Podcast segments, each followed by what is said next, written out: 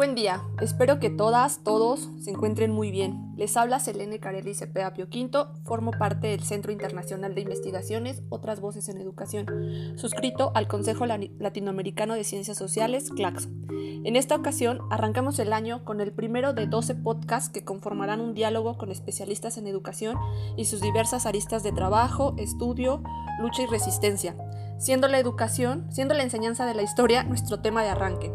De tal manera, el día de hoy nos acompaña la doctora Julia Salazar Sotelo, con quien conversaremos uno de los varios textos que ha escrito respecto a este tema. El libro se titula ¿Por qué enseñar historia a los jóvenes? Una reflexión sobre el sentido de la historia en la formación de las identidades en el México globalizado, mismo que fue publicado en el 2018 bajo la editorial Horizontes Educativos de la Universidad Pedagógica Nacional. Pero antes de pasar al diálogo, me gustaría compartir una breve semblanza académica de la doctora Julia. Ella es doctora en Historia por la Universidad Nacional Autónoma de México, maestra en Historia de México también por la UNAM y licenciada en Sociología de igual manera por la Universidad Nacional Autónoma de México. Sus líneas de formación y sus campos de interés académico son procesos de enseñanza y aprendizaje en las ciencias sociales, didáctica de la historia, educación ciudadana, uso de la tecnología en la enseñanza de la historia, divulgación de la historia, museos, revistas, caricatura y patrimonio cultural, así como reflexiones filosóficas sobre la importancia de la historia en la sociedad globalizada. Y bueno, con esta breve contextualización, me gustaría poder comenzar a conversar con usted, doctora, este libro, destacando que el libro se divide en cinco capítulos, se estructura en cinco capítulos, que es el desafío de la historia en la sociedad globalizada, el sentido de la historia, los avatares de la enseñanza en la historia en México, los valores de identidad nacional en los adolescentes mexicanos y enseñanza de la historia y ciudadanía portal, generé una pregunta para cada uno de los capítulos. Quizá podamos seguir ese orden y si la dinámica cambia al estar conversando, pues como ya le había comentado hace un momento, no hay ningún problema, eh, mientras mantengamos justo este, esta idea de, del libro. ¿no? Eh, bueno, comenzamos con esta parte del desafío de la sociedad globalizada.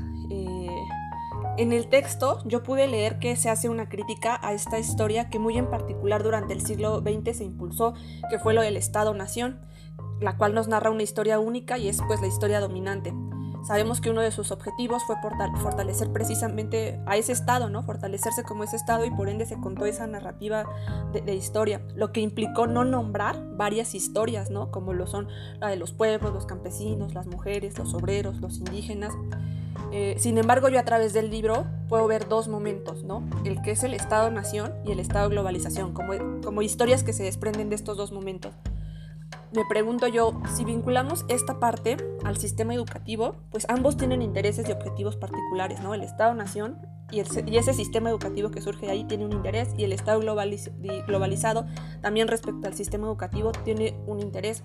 Eh, eh, por lo que me pregunto, ¿usted cree que es posible construir un Estado que a través de la enseñanza de la historia dé cabida a la diversidad y a la pluralidad? Sobre todo en una sociedad globalizada como la que vivimos, ¿no? Porque creo que puede tener sus ventajas y, sus desventajas, como ya lo advirtió en algún momento Bauman en su libro de la globalización y que usted también refiere aquí, ¿no? Como estos pros y contras de ser una sociedad este, globalizada. Pero ¿usted cree que es posible desde, desde este México consolidar un Estado plural, plural a través de la historia? Bueno, eh, yo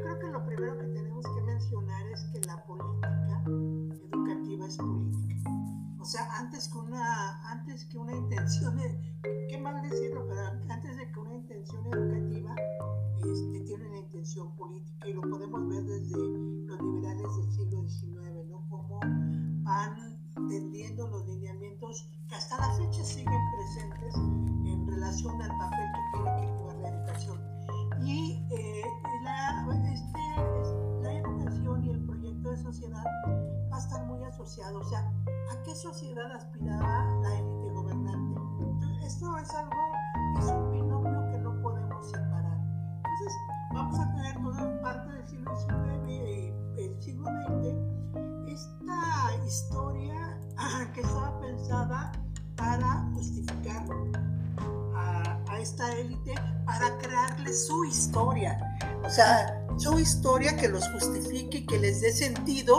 su presencia como grupo político dominante.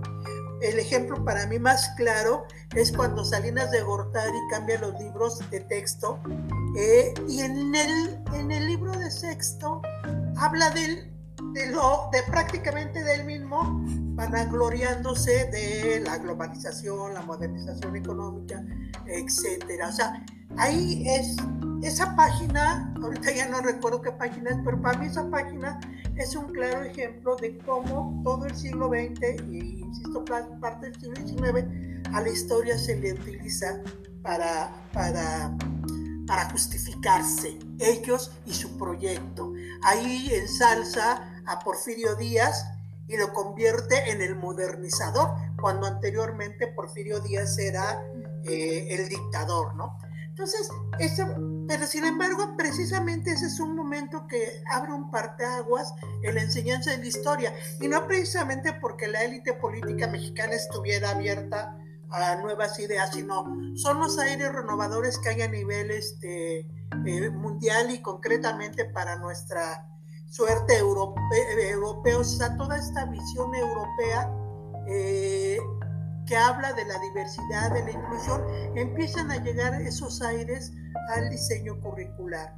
Y bueno, en particular también a la historia, donde empiezan a emerger esas pequeñas historias ocultas, esas pequeñas historias eh, que, no, que, no se veían, que no se hablaban, ¿no? Eso estamos hablando más o menos de finales de los 70, principios de los 80.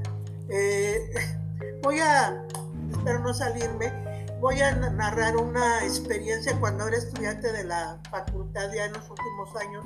Me acuerdo que eh, asistí a un congreso de historiografía de este de movimiento obrero y era así todavía como movimiento obrero en, en, Europa, en México, en América Latina, pero era todavía como medio clandestino, como que nada más los más allegados llegaban a esas, a esas conferencias, o sea, no eran temas abiertos. Entonces, en, qué va a ayudar la globalización a la escritura de la historia?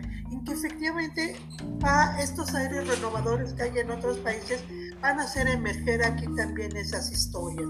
Y vamos a empezar a ver historias de los obreros, de los indígenas, vamos a empezar a ver historia de, de las feministas, de los movimientos de lésbicos, homosexuales.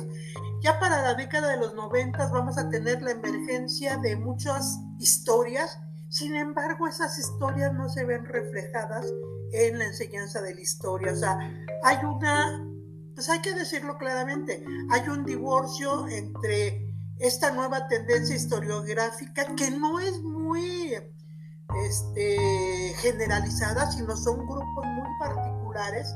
Este, hay un divorcio porque sigue prevaleciendo la historia este, tradicional.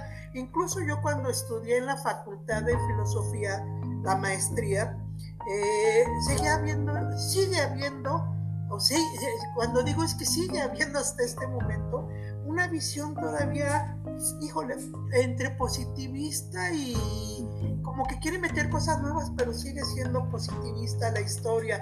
Recuerdo perfectamente, yo como socióloga me, me pusieron 16 materias para cursar la maestría, ¿cómo le llamaban? Preliminar, ya no me acuerdo el nombre, materias para poder ingresar.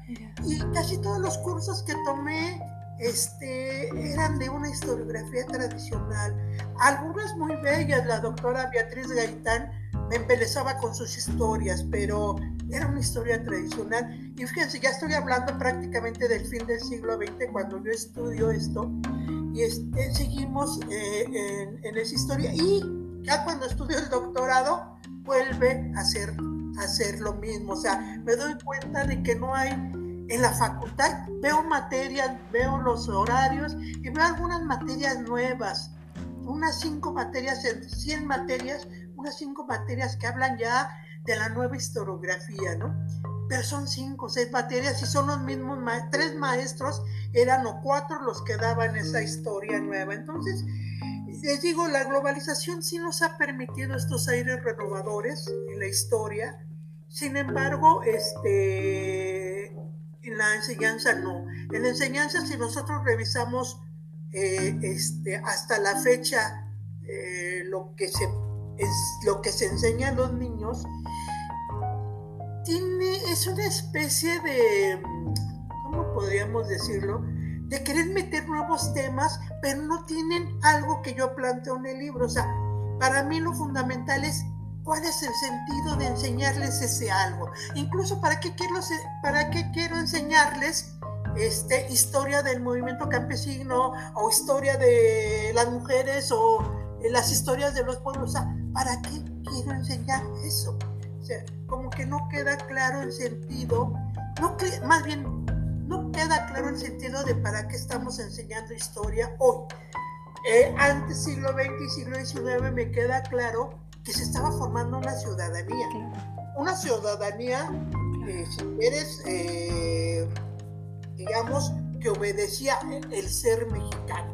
No una ciudadanía democrática, participativa, crítica, no, no, no. Una ciudadanía que al Estado lo que le importaba es formar ciudadanos mexicanos, o ciudadanos franceses, o ciudadanos no sé qué. Pero este, hoy creo que no, no queda claro exactamente para qué enseñamos historia.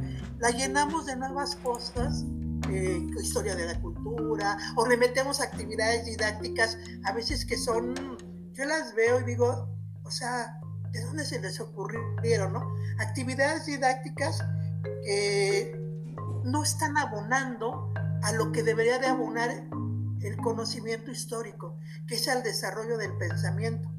¿Sí?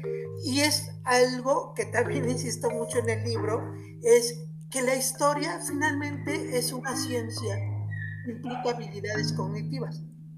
O sea, el historiador no tan solo eh, eh, justifica y legitima, también detrás, en la obra negra del trabajo del historiador, hay habilidades cognitivas que no se dimensionan o que no se llevan al salón de clase.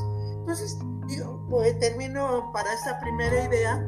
Si hay un avance historiográfico, no es muy fuerte en México, incluso lo podíamos ver en algunas universidades.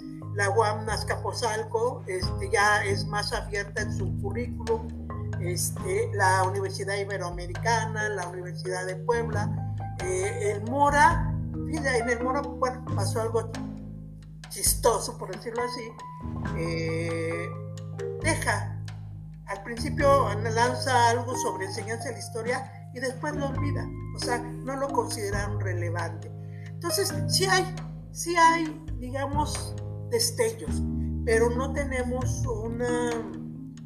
un trabajo historiográfico que se esté reflejando en el aula insisto, la historia no es solo discurso que legitima, la historia es conocimiento, es cognición.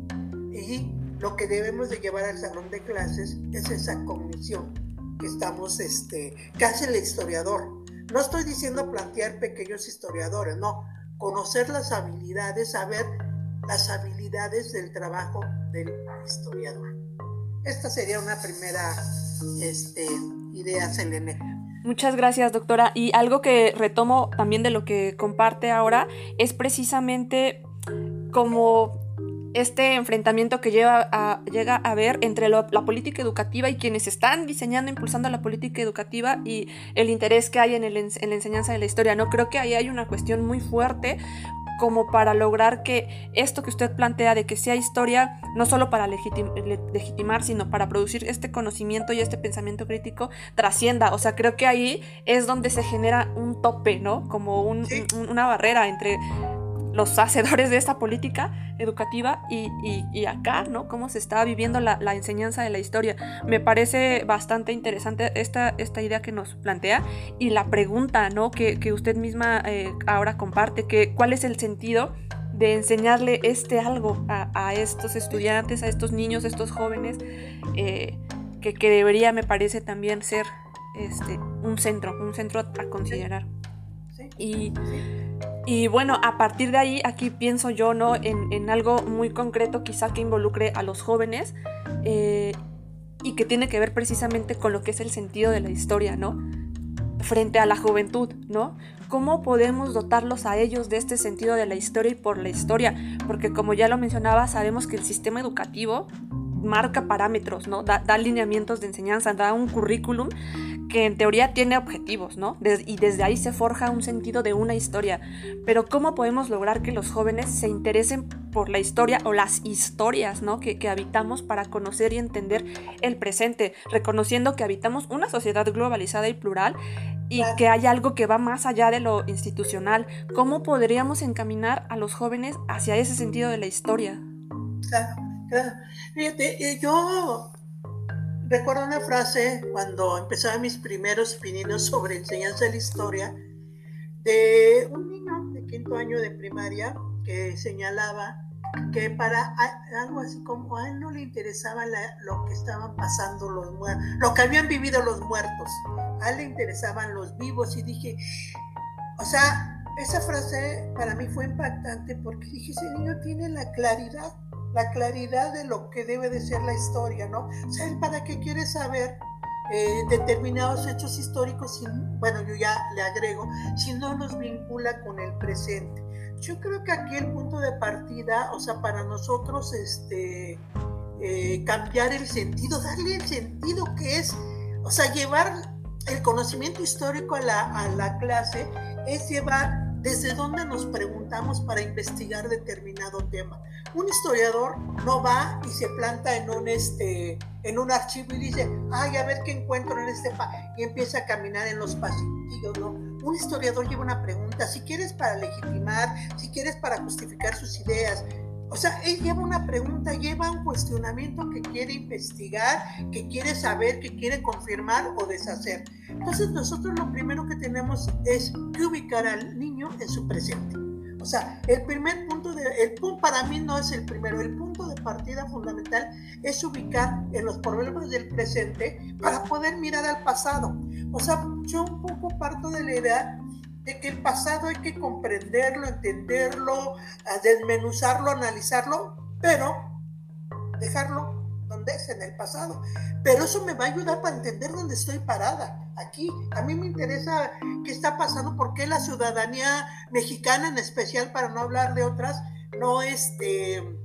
Eh, no hace caso a, las cuestiones del cuidado sobre la pandemia. O sea, ¿de dónde viene esas, e, esas formas de actuar ciudadana. Eso me interesa a mí para poder transformar, o sea, es un poco conocer el pasado y por qué no decirlo, para transformar el futuro, o sea, y bueno, entender mi presente y puedo transformar el futuro, pero si no entiendo mi presente, ¿cómo voy a transformar el futuro? O sea, voy a seguir repitiendo, entonces Así, insisto en la idea, el presente es punto de partida. Hay que ubicar a los niños en sus problemas de ahorita, de hoy.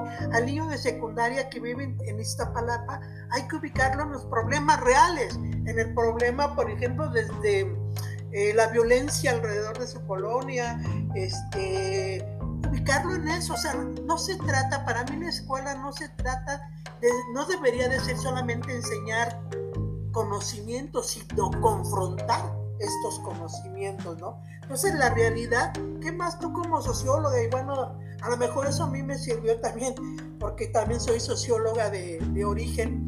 Este, tú sabes que estamos siempre mirando la realidad. O sea, cualquier cosa la vemos y analizamos todos los fenómenos que estamos viendo. Entonces, y a veces he pensado que esta idea del presente, que ya lo señalaron historiadores desde siglo XIX, concretamente Mark Bloch, este, pero los problemas del presente son los que nos dan el punto de partida para irnos al pasado. O no es estudiar el pasado, yo no quiero niños enciclopédicos, yo no, o alumnos de la universidad enciclopédicos, yo quiero gente que empiece, que relacione. Si tú me preguntaras a mí, ¿cuál es una palabra, con qué palabra definirías qué es la historia? Yo te diría relacionar porque la historia está, ¿por qué pasa esto? ¿Por qué pasa aquello? O sea, siempre estamos relacionando, buscando relaciones. Ya si nos vamos más epistemológicamente, estamos buscando causalidades, ¿no? Entonces, en ese sentido, eso es para mí el punto de partida del presente. Y bueno, ya problematizarlo ya sería un segundo o sea, que nosotros a partir de los elementos que tenemos empecemos a, decir, bueno, ¿por qué somos una ciudadanía así? Ah, bueno, porque desde la escuela este, nos educaron de esta manera, o sea, empezamos a relacionar una serie de hechos. Eh, Claro, aquí cabe aclarar que cada nivel cognitivo, la primaria, la secundaria y el estudiante universitario, implica ciertos niveles de profundidad. Aunque yo parto de una idea también que me gusta mucho de un psicólogo constructivista norteamericano que se llama Jerome Brunner, que dice que al niño más chico se le pueden enseñar las cosas más complejas adecuándolos a, su, a sus condiciones cognitivas, ¿no? Él lo dice de otra manera, pero es la, la idea eh, que él nos dice en su libro, este, ay, se me olvidó el título, pero bueno, nos, nos, nos, lo plantea este, este Jerome Brunner esa idea, y eso sí para, para mí ha sido una idea motor, o sea, a todo mundo se le puede enseñar eh, el analizar, el confrontar, el interpretar a un niño hasta incluso de seis años, a un niño se le puede enseñar, claro, respetando, eh, no le vamos a dar un cúmulo de categorías, conceptos, sino de partir de cosas concretas y luego vamos complejizando, ¿no? Entonces, ese, insisto, termino diciendo, el presente es el punto de partida del conocimiento histórico, lo que no ha hecho el currículum. sí, justo para allá iba precisamente lo que no ha hecho el currículum y entonces es el gran desafío que tiene el docente, ¿no? Al estar como parado frente al grupo, porque em, al final pues el docente termina que tener atendiendo lo que le dice el currículum, pero entonces ahí quizá la palabra que yo voy a usar es le toca transgredir un poco lo que se le está diciendo, ¿no? Para poder hacer esto, ¿no? Este, esto que usted menciona de que la, que la escuela no se trata únicamente de enseñar conocimientos, sino de confrontar como esas realidades sociales en las cuales están habitando pues las niñas, los niños, los jóvenes. Ese es un, reto y un desafío para, para los docentes, ¿no? Eh, frente, frente a, la, a, la, enseñanza de la historia con, eh, con los jóvenes. Y bueno, no sé, justo pensando en estos procesos de enseñanza-aprendizaje y en la, en la aula misma, eh, yo creo que, pues justo, ¿no? Hay un reto, es cómo transitar de un siglo a otro respecto a la enseñanza de la historia. Em, entendiendo que pues ya usted nos, nos, comenta que es necesario cambiar esa manera de, narrar y hacer memoria, ¿no? Porque nos cuentan la historia homogénea donde únicamente se dividen vencedores y eh, vencidos, ¿no? Donde eso es lo que ha dominado la esfera educativa dentro de la cuestión curricular pero ¿cómo lograr este transitar? O sea, ¿cómo, o sea, pienso y yo me puedo responder ahorita algo, ¿no? Pero yo lo que quiero también es escuchar y que usted me comparta cómo transitar en, esta, en estos cambios de, la enseñanza de la historia. Fíjate que me gustó mucho ahorita que utilizaste la palabra transgredir. Yo creo que mucho del avance que tenemos en educación es precisamente que ha, ha habido muchos transgresores porque si no hubiera esos transgresores, estuviéramos en el medievo, ¿no? Entonces, este, eh, no, yo como maestra, como educadora, como quien diseña materiales, tengo que siempre estar eh, transgrediendo lo que me han enseñado, tengo que estar cambiando. Tengo, por ejemplo, en el aula, tengo que tener una actitud de modificar ese discurso que va de aquí para allá. O sea, un primer elemento en lo que nosotros tendríamos que pensar que el discurso histórico no es univocista, o sea, no es una sola verdad. Nosotros lo, que tenemos que considerar es que hay muchas verdades de acuerdo de donde miremos el, el problema, ¿no? Eh, tú tan solo piensa, eh, no sé, el ejemplo de del asesinato de Colosio. O sea, todos vimos el asesinato en, en tele, yo lo vi 100 veces o más, y lo repetí y lo repetía, y hasta la fecha, ciencia cierta, no sabemos quién asesinó a Colosio. O sea, no saben lo que los mandaron a hacer, pero como historiador, tú piensas un historiador que venga dentro de 40 años a estudiar esto, pues lo que tiene son los, los documentos, lo que hay, ¿no? Entonces, este, él va a tener, sin saber todavía quién mató a Colosio, porque hay diferentes, diferentes interjuegos que hubo, diferentes interpretaciones, diferentes miradas. Entonces, esto rompe totalmente con la enseñanza que hemos tenido en la escuela y por eso también es muy difícil. Porque imagínate aceptar que un niño te diga eh, que Cristóbal Colón descubrió América por equivocación no, él tiene que exponer quién descubrió América, Cristóbal Colón. Y que el niño vaya más allá, de hecho, bueno, ese niño es un transgresor, ¿sí? Porque está eh, tomando más información para decir que Cristóbal Colón, pues creo que ni se enteró de que descubrió América él, ¿no? Ya a posteriores sabemos que, que, bueno, ese fue el descubrimiento de estas nuevas tierras. Entonces, yo creo que aquí es fundamental empezar, eh, uno, no pensar que la historia solamente es un discurso univocista, sino que hay posibilidades de muchos, una diversidad de discursos, una diversidad de discursos que si bien no todos son válidos, sí son factibles o pausibles, ¿no? Eh, existe la posibilidad de que hayan sido o la pausabilidad de que hayan sido, ¿no? Entonces ahí es un elemento que en la escuela tendríamos que llevar esto, pero por supuesto que es complicado, porque imagínate los maestros, tendríamos que tener una atención total a, los, a cada alumno que va construyendo sus propias hipótesis. Entonces, yo sé, yo sé que es difícil una historia llevar al salón de clases una historia, una forma de enseñanza diferente, pero esto tendríamos los maestros que darnos la posibilidad de entender que no es un discurso único y que no hay respuestas unívocas, sino posibilidades de respuestas, claro. ¿Y quién nos marca los márgenes para no salirnos? Pues la propia información histórica. O sea, yo no puedo inventar cosas que, este, que, no, que no estén dentro de la información histórica. Claro, el historiador cómo avanza transgrediendo esa información y busca otras nuevas, nuevas hipótesis. Entonces, yo creo que es lo primero que como docente tenemos que, y como docente y como diseñador de material, tenemos que este, eh, conocer. Ahorita recordé cuando con los estudiantes de psicología, ya tiene mucho que no trabajo con sociología, este, eh, pero eh, me acuerdo que les di una, una actividad sobre el 68, pero que no era lo clásico, sino les di todas las voces del 68. Les di de lo que decía Gustavo Díaz Ordaz, conseguí los materiales, incluso algunos los tenían audios originales, los periódicos, este, los intelectuales, los propios estudiantes, eh, eh, un nuevo libro que había las mujeres en el 68, o sea, y una,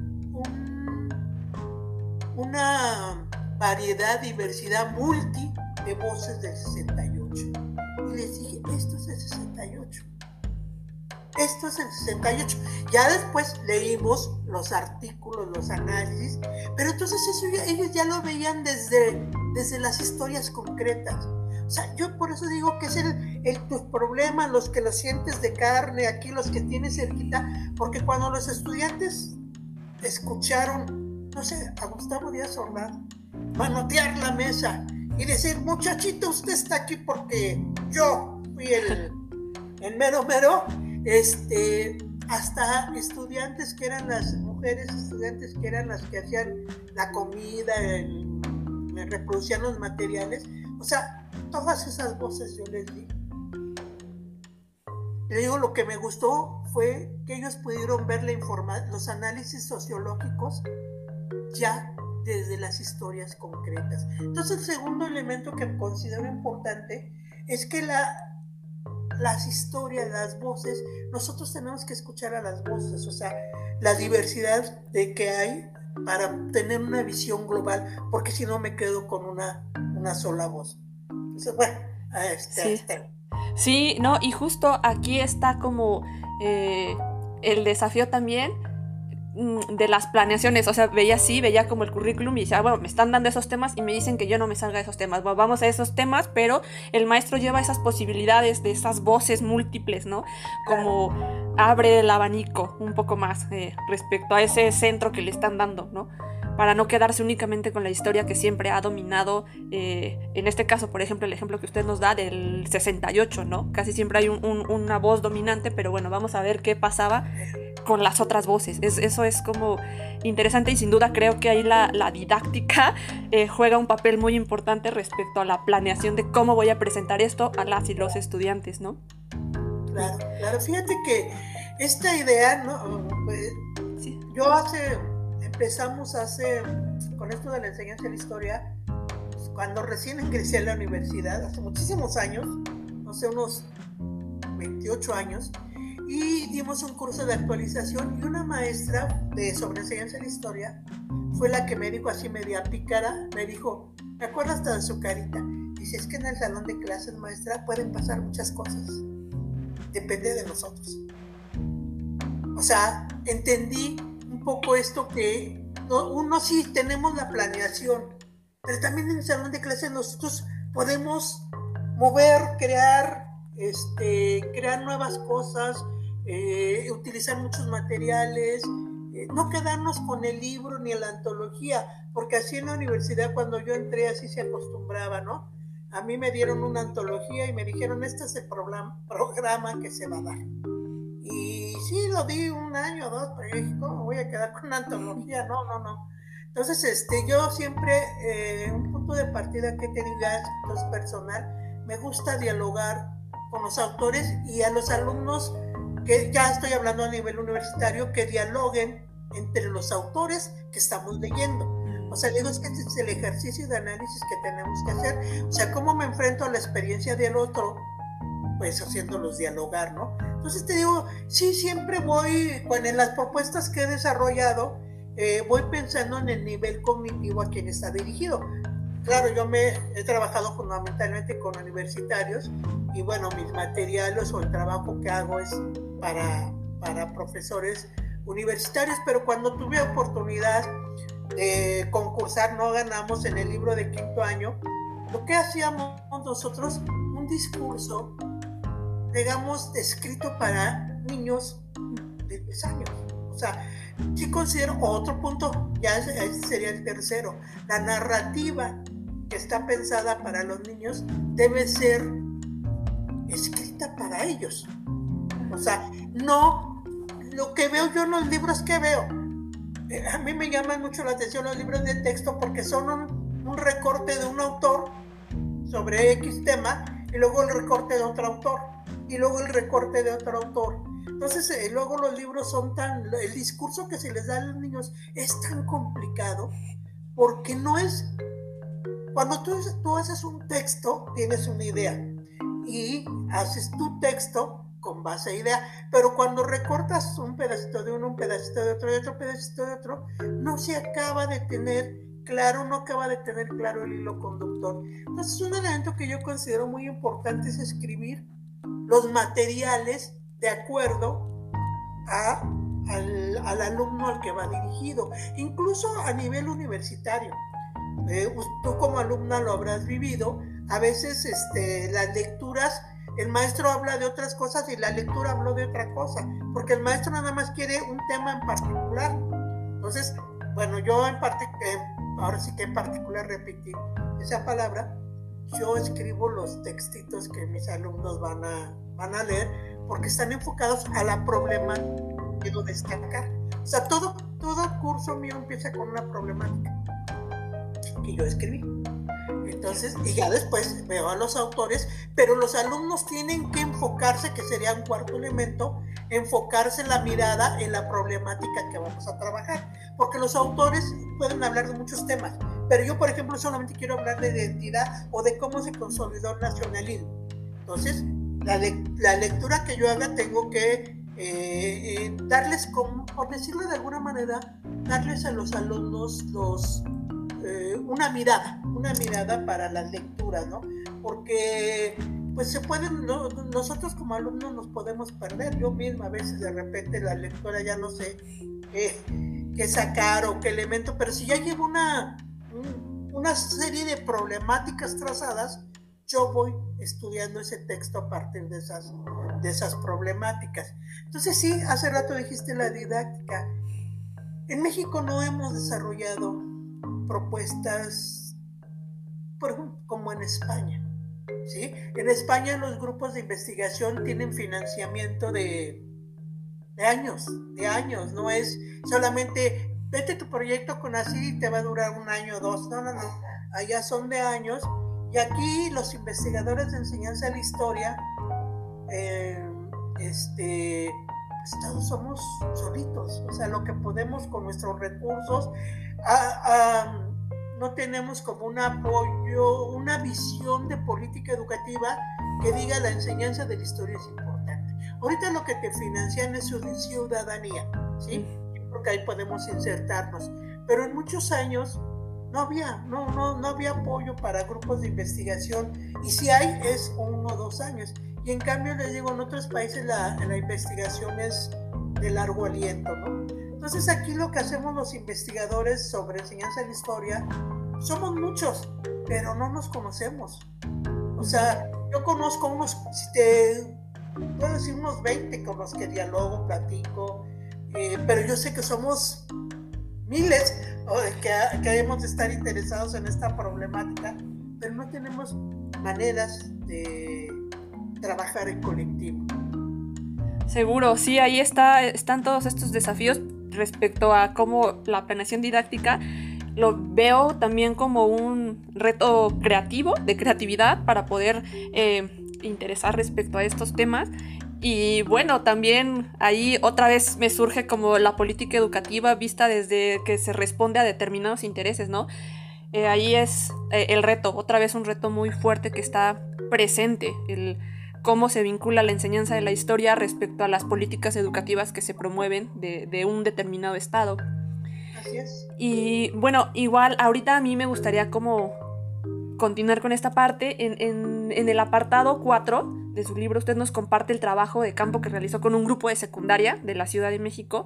Y me parecieron interesantes los, los resultados, las ideas que ahí plasma, porque eh, pareciera que los jóvenes tienen un sentido de identidad muy nacionalista, pero yo, yo me pregunto, ¿no? Y le pregunto, o sea, ¿cree que el sentido de identidad nacional que ellos expresan se hagan realmente desde una conciencia histórica y social?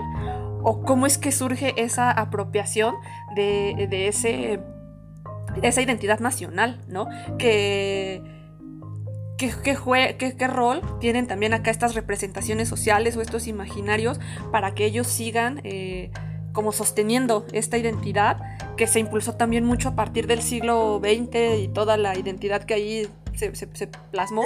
Pero no sé, me, surge, ¿no? ¿Son conscientes realmente de lo que implica esa profundidad que ellos están reproduciendo? No, no sé cómo es así, cómo fue esa experiencia, ¿sí?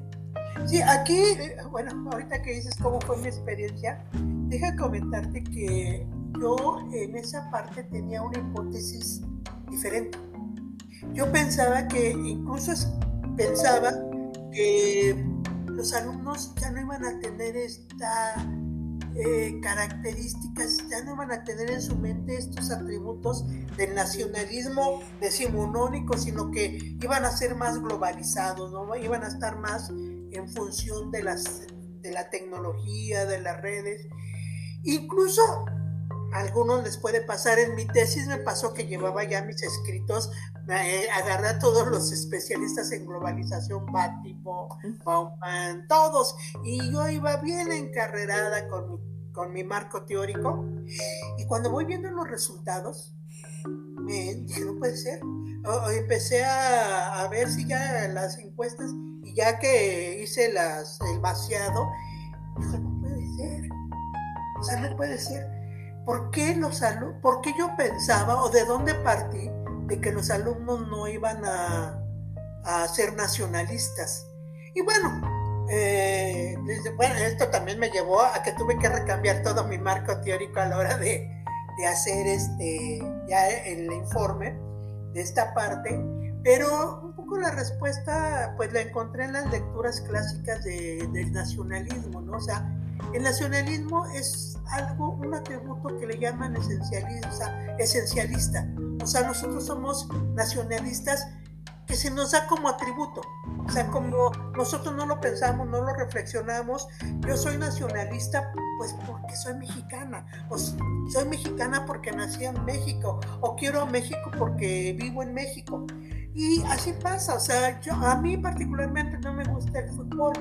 Y sin embargo, una vez que estaba en Chiapas en una terminal para trasladarme de un lugar a otro, había un partido, en el final, no sé ni de qué, pero era un mundial. Y México estaba jugando. Y yo súper emocionada. Y cuando México metía gol, me emocionaba. Y decía, a mí, o sea, yo sé que son 22 personajes corriendo en una cancha, 22 millonarios corriendo en una cancha tras una pelota, ¿no? Pero ¿por qué me dio emoción? bueno, por, porque hay ese sentido esencialista de la nación. Mis papás cuando yo era chica me llevaban al desfile y yo me acuerdo que me emocionaba pasar a ver a los soldados y sentía en mi corazón mucha alegría porque iban los tambores y bueno, eso es una identidad esencialista, o sea, no es reflexionada, está más en la, en la emoción que en la razón, ¿sí?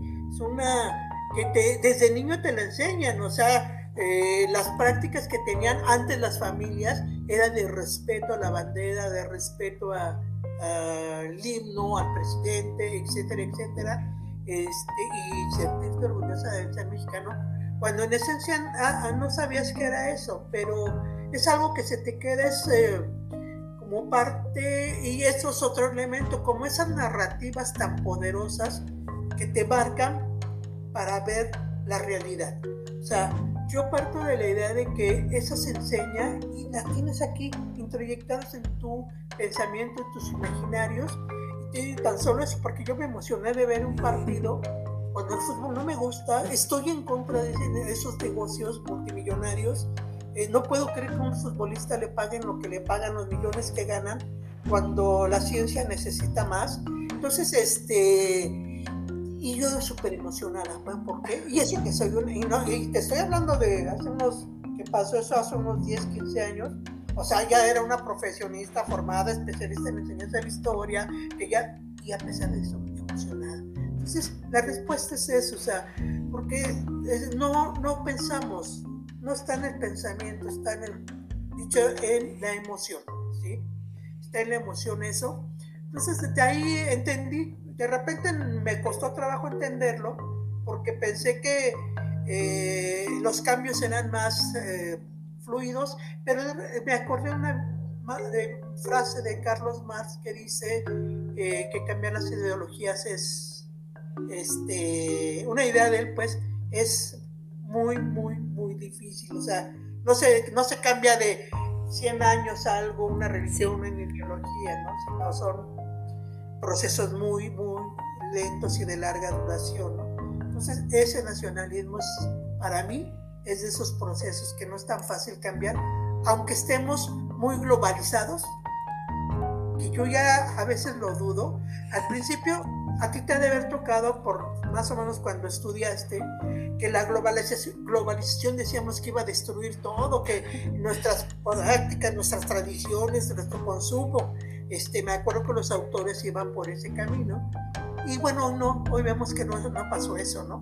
Este, ha habido movimientos de resistencia, pero tampoco la globalización logró todo eso. O sea, sí es cierto, han cambiado nuestros hábitos de consumo, por ejemplo, alimenticio, pero finalmente la tortilla, la tortilla sigue siendo, o el maíz, pues sigue siendo parte esencial de nuestra, aunque, de nuestra comida, aunque nos gusten las hamburguesas, ¿no? Entonces, este, sí, yo pienso que la globalización no nos, no arrasó, así como anunciaron en la década de los 90, finales de los 80 algunos sociólogos, sí, sí transformó finalmente, ¿no? Incluso las prácticas ahorita con el uso del Internet que tenemos, ¿no? Este, sí, sí han cambiado, pero finalmente, por ejemplo, yo te estoy viendo a ti, veo tus emociones, veo tus reacciones, este, te estoy viendo a ti. O sea, no estoy viendo a la televisión, estoy viendo a la pantalla, te estoy viendo a ti.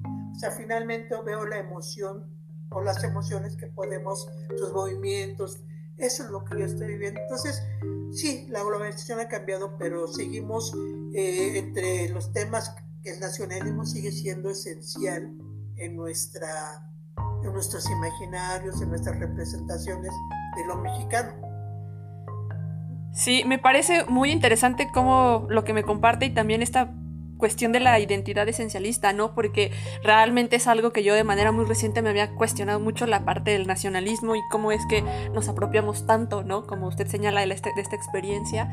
Y claro, también con estas ideas retomadas de, de Marx, pues sí, transformar algo que tenemos tan profundo y tan interiorizado no es algo que se haga así de que hoy se me ocurrió y ya mañana, ¿no?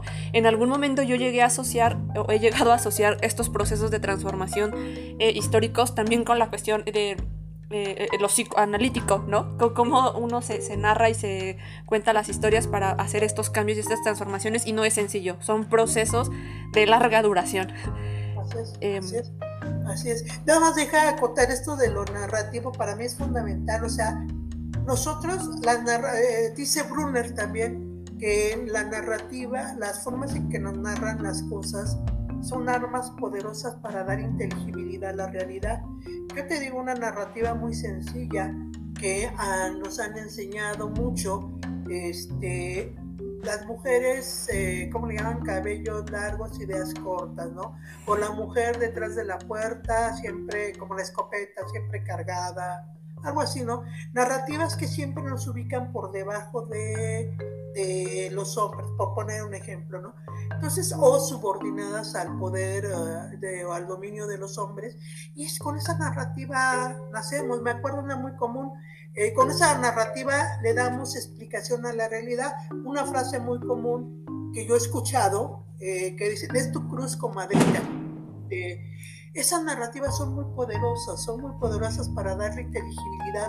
Entonces lo que nosotros tenemos que cambiar, la escuela, y yo sí creo que la historia también, lo que tiene que cambiar es esas narrativas. O sea, eh, por ejemplo, en la narrativa del héroe, en México nos han enseñado que el héroe es víctima, es este, eh, piensa nosotros en los héroes populares, este, ¿quiénes son nuestros héroes populares? Zapata, víctima.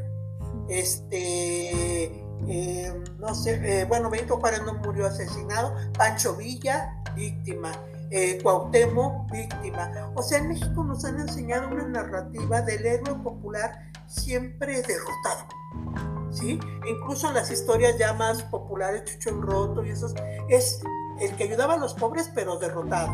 Este, y así si vemos ahorita, se me va el nombre de un, de un este, apellida Sosa, eh, el tigre de Ali, un um, personaje de Nayarit eh, del siglo XIX, este, medio conservador, pero que ayudaba a los pobres, los hadas se apellida, este, también derrotado. O sea, la narrativa que nos han enseñado es que los, héroes populares siempre eh, son derrotados, son víctimas o víctimas, ¿no? Y no, o sea, ¿por qué no enseñar una narrativa que los héroes populares también este, eh, pueden ser triunfadores, ¿no? Pero fíjate, detrás de eso hay una intención política ideológica muy fuerte, ¿sí? O sea, pues, ¿para qué luchas si finalmente este, pues van a, van a acabar derrotadas. Y si tú lo piensas, es un poco el discurso que dicen los empresarios actualmente, ¿no? El Claudio X González, es un poco ese discurso que trae, ¿no? O sea, nosotros, nosotros los empresarios estamos luchando por ustedes. Este, hoy nos enarbolamos las banderas de ustedes, pueblo, ustedes tranquilos. Bueno, pues fueron lo que hicieron mucho también en el siglo XX cuando le quitan a los zapatistas su bandera de la lucha de la reforma agraria.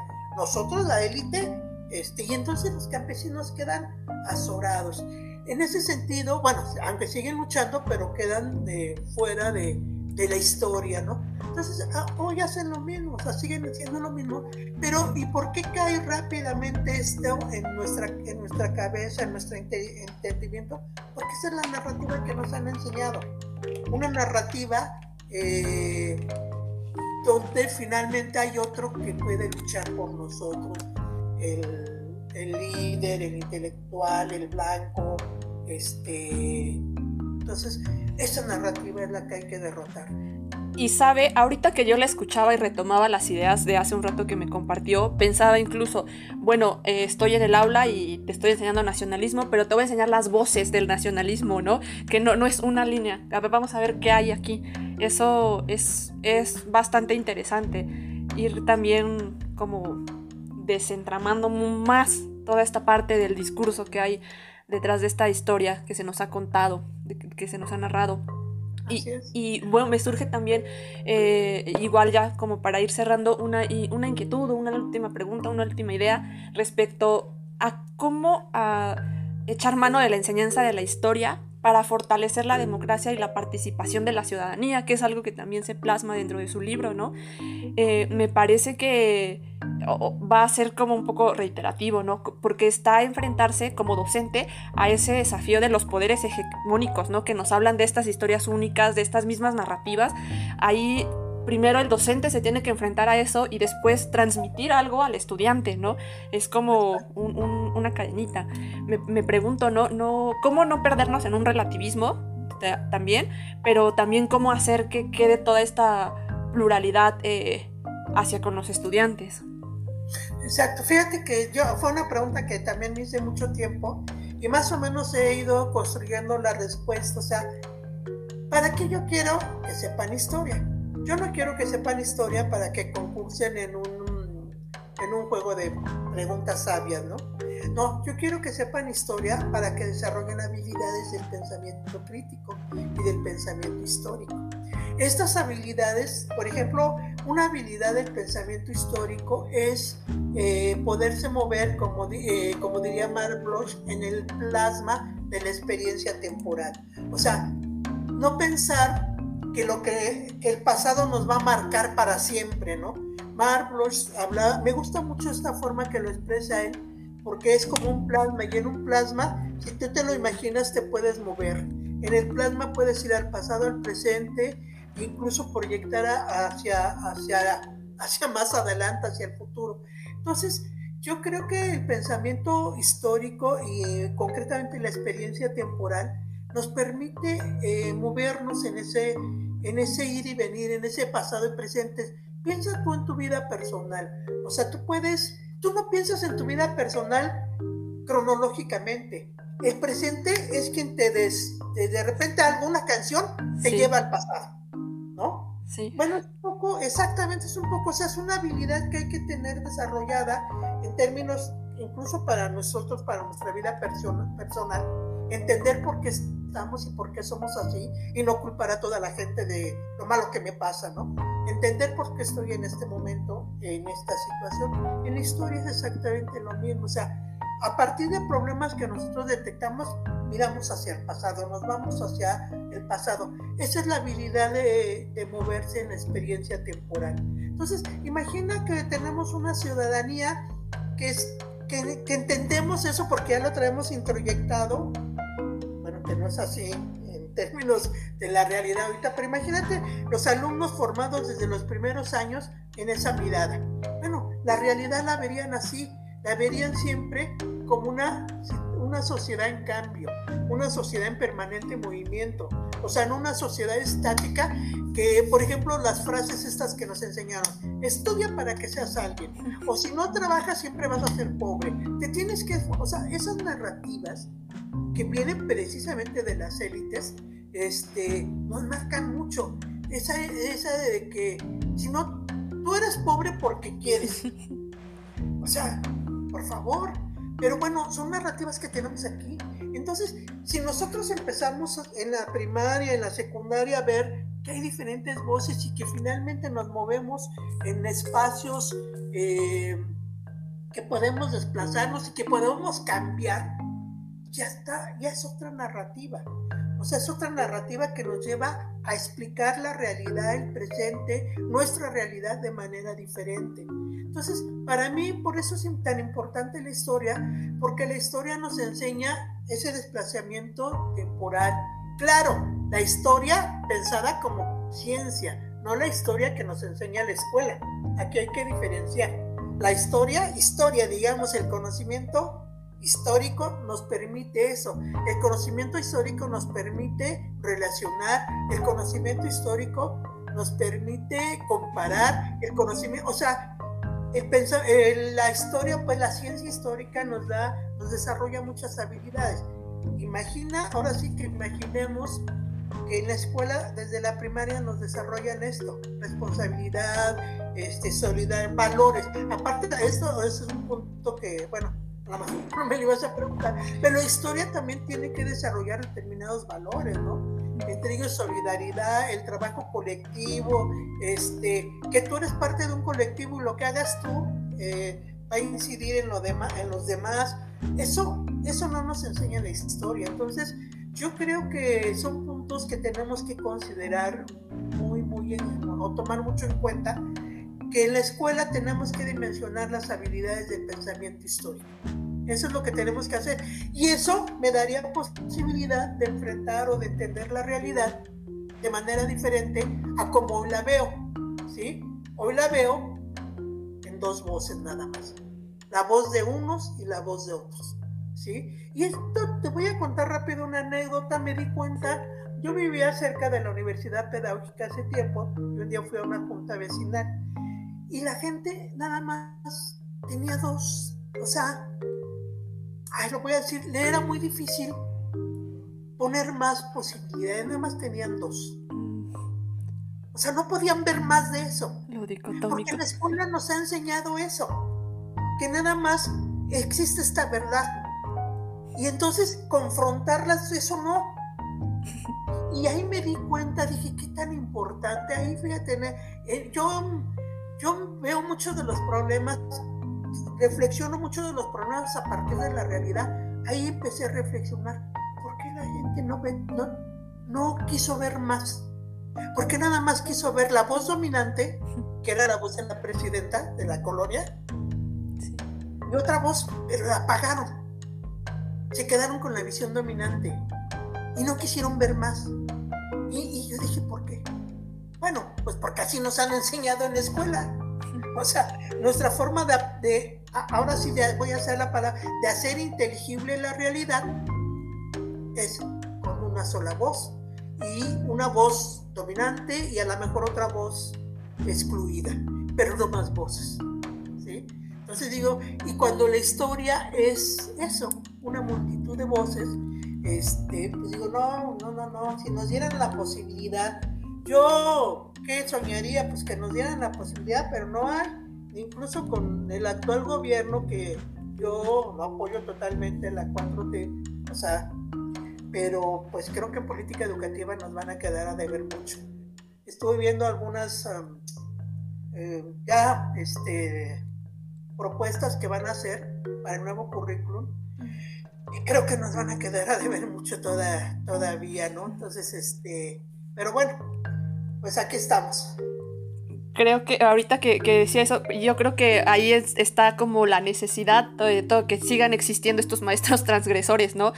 Se hacen a lo mejor algunas modificaciones, algunos cambios, pero ahora y a partir también de esta conversación me queda claro que, que estas personas siempre tienen que estar ahí, ¿no? Para que los cambios se sigan haciendo, porque si uno lo pide por favor, a veces por favor no suceden las cosas. Y bueno, retomo también esta cuestión, ¿no? La, importancia de, reconocer mi presente a través de ir al pasado, ¿no? Para entenderlo, para entenderlo. Y hace un rato también lo comentaba, incluso para eh, crear el futuro, ¿no? Estoy en el presente, me voy al pasado y entonces a ver cómo, cómo puedo avanzar, ¿no?